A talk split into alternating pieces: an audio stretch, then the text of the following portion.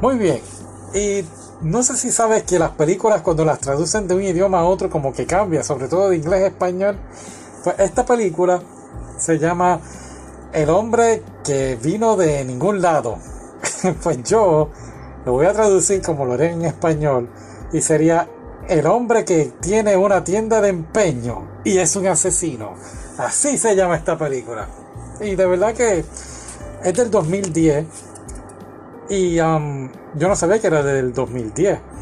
Cuando la vi yo dije, wow, esto está mejor que John Wick. Yo no pensaba que había una película mejor que John Wick, pero claro, John Wick está brutal, pero tiene mucho, muchas embustes. ¿no? Pues esta película es como que un poquito más real y es primero que John Wick, así que podemos decir orgullosamente que, no sé, que los americanos se copiaron de los asiáticos. Es de Corea la película. Eh, pero nada, ¿de qué trata? Pues está este hombre eh, de Corea y él es, pues él tiene una casa de empeño y es un hombre bien reservado, no habla con nadie, no tiene amigos, solitario, así, tú sabes, típica película machista, ¿no? Pero ¿qué ocurre? Que tiene, pues sí tiene, pues, por decirlo así, una amiga y es una niña, su vecina, que le lleva cosas a la casa de empeño y él le da dinero a cambio. Entonces, ¿qué ocurre? Pues nada, realmente la niña, pues la mamá es una adicta a la heroína y, y pues una cosa lleva a la otra y la mamá roba, pues creo que es, sí, un paquete de heroína. Y la terminan matando, entonces ahora la niña queda pues huérfana y se la llevan, se la llevan a, si no me equivoco, al barrio chino y allí pues pues dan a entender que, entonces le van a sacar los órganos para venderlos y todo eso.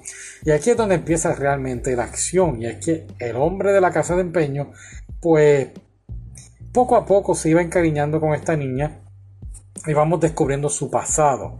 Así que es algo así, el estilo de John Wick. En vez de que le llevan el perro, pues se llevan a la vecina.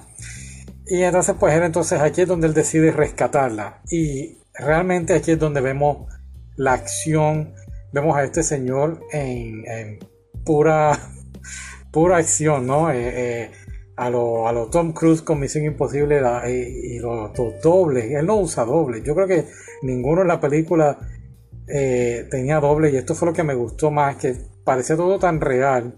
Hay una escena que él brinca de una ventana de un segundo, tercer piso y cae literalmente en el suelo y después se para y sigue corriendo. Y yo dije, wow, esto es increíble.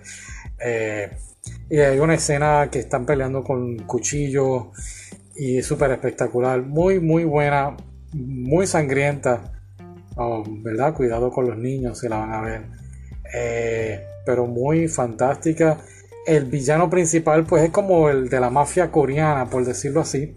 Pero tiene a, a un secuaz que él es, como que entonces el rival del hombre de la casa de empeño.